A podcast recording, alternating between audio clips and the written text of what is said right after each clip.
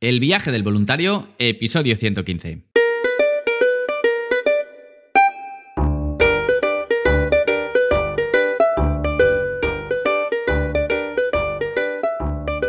Hola, muy buenos días, bienvenidas y bienvenidos una semana más al podcast donde vamos a hablar sobre el turismo responsable, experiencias de voluntariado, los tipos de programa, diferentes países y todos los consejos necesarios para preparar tu viaje solidario.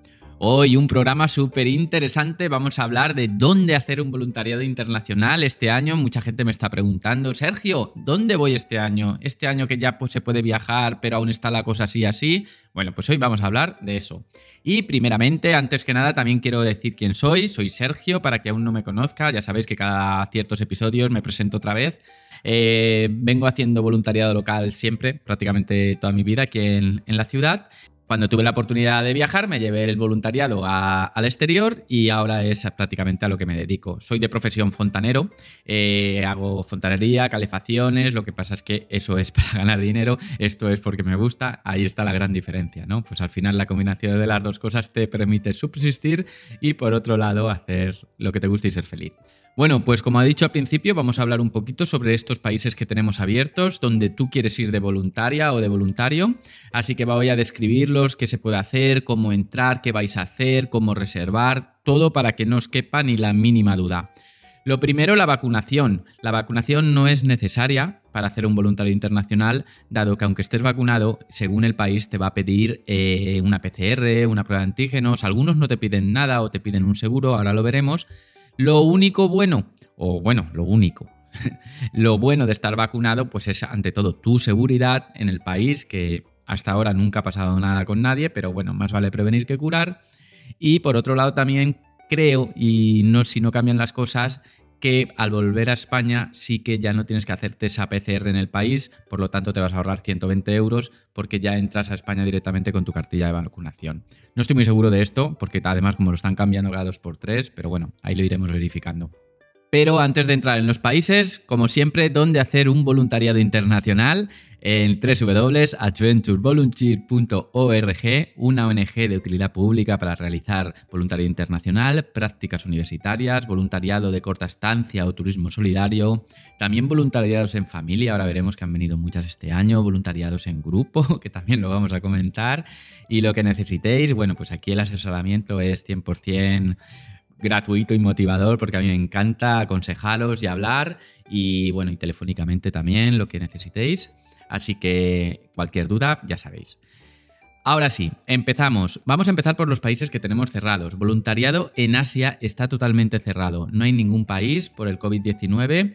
Tailandia casi, casi apertura, pero al final sigue pidiendo cuarentena. Estos programas de orfanato social, enseñanza con monjes y elefantes al final lo hemos paralizado, no está dentro de los voluntariados del 2021. Exactamente pasa lo mismo en India y en Nepal. Son dos países que están que funcionan muy bien. La verdad es que cuando funcionan funcionan muy bien, pero ahora ya sabéis que entre las cepas y todo, pues también paralizado, o sea, así al completo. Y Camboya y Vietnam, que eran estos nuevos países que se estaban aperturando final del 2019 con los nuevos convenios y todo, pues pues siguen en las puertas. siguen en las puertas porque aún no, no he podido, pero os prometo que cuando pueda mi idea es octubre o noviembre, voy allí y os haré ya información en directo desde allí. Como siempre, todos los países son visitados antes de ofrecerlos a los voluntarios. El voluntariado en África también está parcialmente cerrado. Marruecos ha tenido muchos problemas de frontera.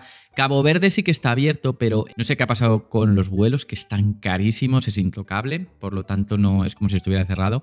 Ghana y Uganda también por la situación política y eso también se han quedado un poco al margen. Por lo tanto, luego veremos los que tenemos abiertos. Y en Sudamérica, en Latinoamérica, pues la mitad de los proyectos también. Allí sabéis que hay 10, pues ahora solo hay 5. Eh, este año hemos decidido paralizar eh, hasta que remonte o hasta que esté en mejor situación Chile, Colombia, que Colombia entraba también en Bogotá, Honduras, el de Guatemala sí que está abierto y se puede viajar al país, pero no, no, hay colegios, no hay niños y como solo es un programa de niños, pues claro, no, no vas a hacer nada. Es lo mismo que hacer un voluntariado online desde aquí. Y Nicaragua, que sí que está abierto, de hecho, ¿os acordáis que estuvimos haciendo el taller con Gaby? De hecho, se va a hacer otro taller con Mafre y con Gaby, pero lo tenemos paralizado. ¿Por qué? Bueno, pues porque en Nicaragua va a haber un unas elecciones y la cosa está muy tensa ahora con la política, con los que van por un lado u otro y cualquier acción eh, se puede confundir con un empoderamiento o con un complot y ahora pues puede haber eh, peligro. Ante la duda, pues mira, ¿para qué exponernos? Y vamos a esperar que sean las elecciones de noviembre y a partir de ahí se reapertura, ¿vale? Y ahora sí, ¿a qué país puedo ir de voluntariado internacional? Vamos para allá, que esto es lo que queréis oír, voluntarios, voluntarios, y yo también estoy deseando contarlo. Bueno, voluntariado en Senegal. Tenemos dos voluntarios apuntados, fue uno de los países eh, últimos en entrar en el 2019. Va muy tranquilo, pero funciona muy, muy bien. Es un país, pues la verdad es que tiene una cultura, una gastronomía, unos proyectos, ¿no? Porque bueno, allí los proyectos sabéis que va a ser en francés o en inglés. Pero excelentes, todo esto va a ser en Dakar, eh, se puede hacer voluntariado médico, se puede hacer con mujeres, se puede hacer en la enseñanza con niños desfavorecidos, o sea que al que le guste esta zona de África, al que haya estudiado así en el pasado francés y quiera retomarlo, practicar un poco, la verdad, vuelos bastante económicos desde Madrid y nada, para ingresar en el país, por ejemplo, hace falta una carta de, una carta de ingreso, una carta de, invitación que se dice, que esta la hacemos nosotros con la ONG, y eh, una PCR. ¿Vale? Seguimos. El voluntariado en Kenia, muy parecido. También hace falta esta carta de, de, autorización, ¿no? Esta carta de invitación, mejor dicho. Y la PCR, no hace falta cuarentena. En ninguno de los que voy a decir, de hecho, hace falta cuarentena, ¿vale? Y ya son seis voluntarios los que tenemos en el momento. De hecho, tenemos a Pablo allí.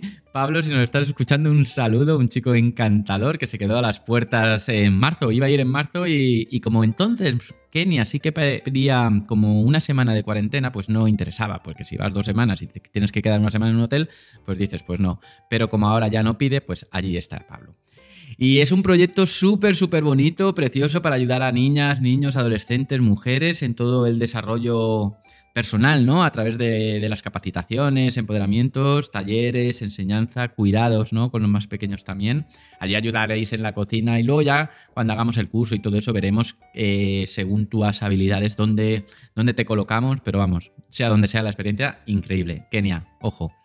¿Qué más? Voluntariado en México. Bueno, bueno, bueno, México. México ha cogido una directa también, un repunte de voluntarios, cada vez son más los que se animan a ir a México y ya sí, os aviso, desligar ya la palabra México y peligro. Sí que es cierto que con tantísimos millones pasan cosas, pero si lo divides, al final pasan las mismas cosas que puede pasar en cualquier otro país, ¿vale? Siempre precaución, siempre cuidado con Latinoamérica. Un día vamos a hacer un podcast de seguridad, pero pero claro, es que estamos hablando de a lo mejor que en la zona norte, pues si se mueven más drogas o algo, pues ahí puede ser un poco peligroso. La ciudad, como todas las grandes ciudades, pues también, como Nueva Delhi, como todas.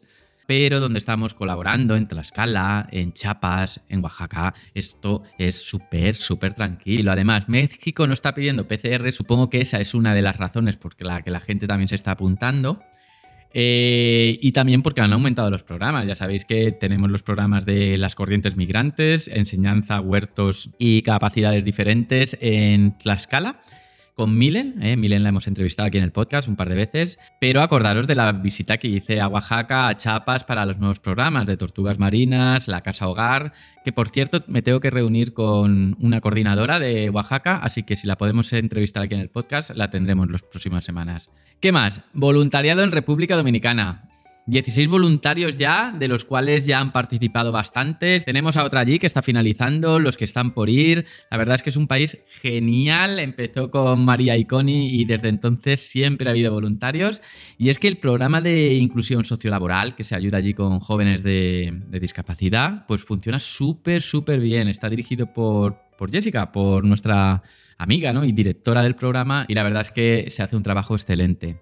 Bueno, y además, dejando el voluntariado al margen, que es espectacular, la parte de viaje, bueno, las playas que tú te imaginas paradisíacas, soñadas, lo que sale en la típica foto de Pepe se ha ido al Caribe, pues ahí, a 40 minutos. Así que un buen destino, la verdad. Y muy barato también. Ahora nos están pidiendo PCR, no sé si lo pondrán, si no, pero bueno, está muy fácil, la verdad, ingresar a Centroamérica entera, a las Islas del Caribe, así que animaros. Bueno, seguimos. Voluntariado en Costa Rica. ¿Qué pasa con Costa Rica? ¿Qué pasa? Eh, yo estoy contento porque realmente, además, este verano voy a estar allí un montón de, de días. Voy a estar, de hecho, un mes entero dando vueltas Pero Costa Rica es que es el país de los más famosos del mundo para hacer voluntariado, junto con, no sé, a lo mejor India, Kenia, alguno que otro, pero Costa Rica os encanta y no es para menos, es un país muy medioambiental, llevamos ya 85 voluntarios y está creciendo cada día. Aquí sí que cada día se apuntan dos o tres, según van las noticias que más vacunados, que más tranquilo, me llaman familias enteras, me llaman para el grupo, me llaman para tortugas, me llaman para animales, o sea, para lo que sea se están apuntando, así que bueno, ya sabéis, quien quiera viajar solo, Costa Rica. Quien quiera viajar con animales silvestres, Costa Rica. Quien quiera tortugas, Costa Rica. ¿Que queréis venir conmigo? Yo voy a hacer un grupo que de hecho quiero hablarlo en el podcast de la semana que viene o la otra. Va a ser un grupo responsable, mitad tortugas. La otra mitad va a ser como un viaje responsable de comercio justo por varios puntos del país, selvas, volcanes, bosques húmedos, playas, surf. Bueno, bueno, eh, ya tenemos un grupo completo, el de agosto. Estamos buscando más gente, que somos cuatro ya para el del 1 al 15 de septiembre. Así que quien se anime a Costa Rica, que están baratitos los vuelos ahora.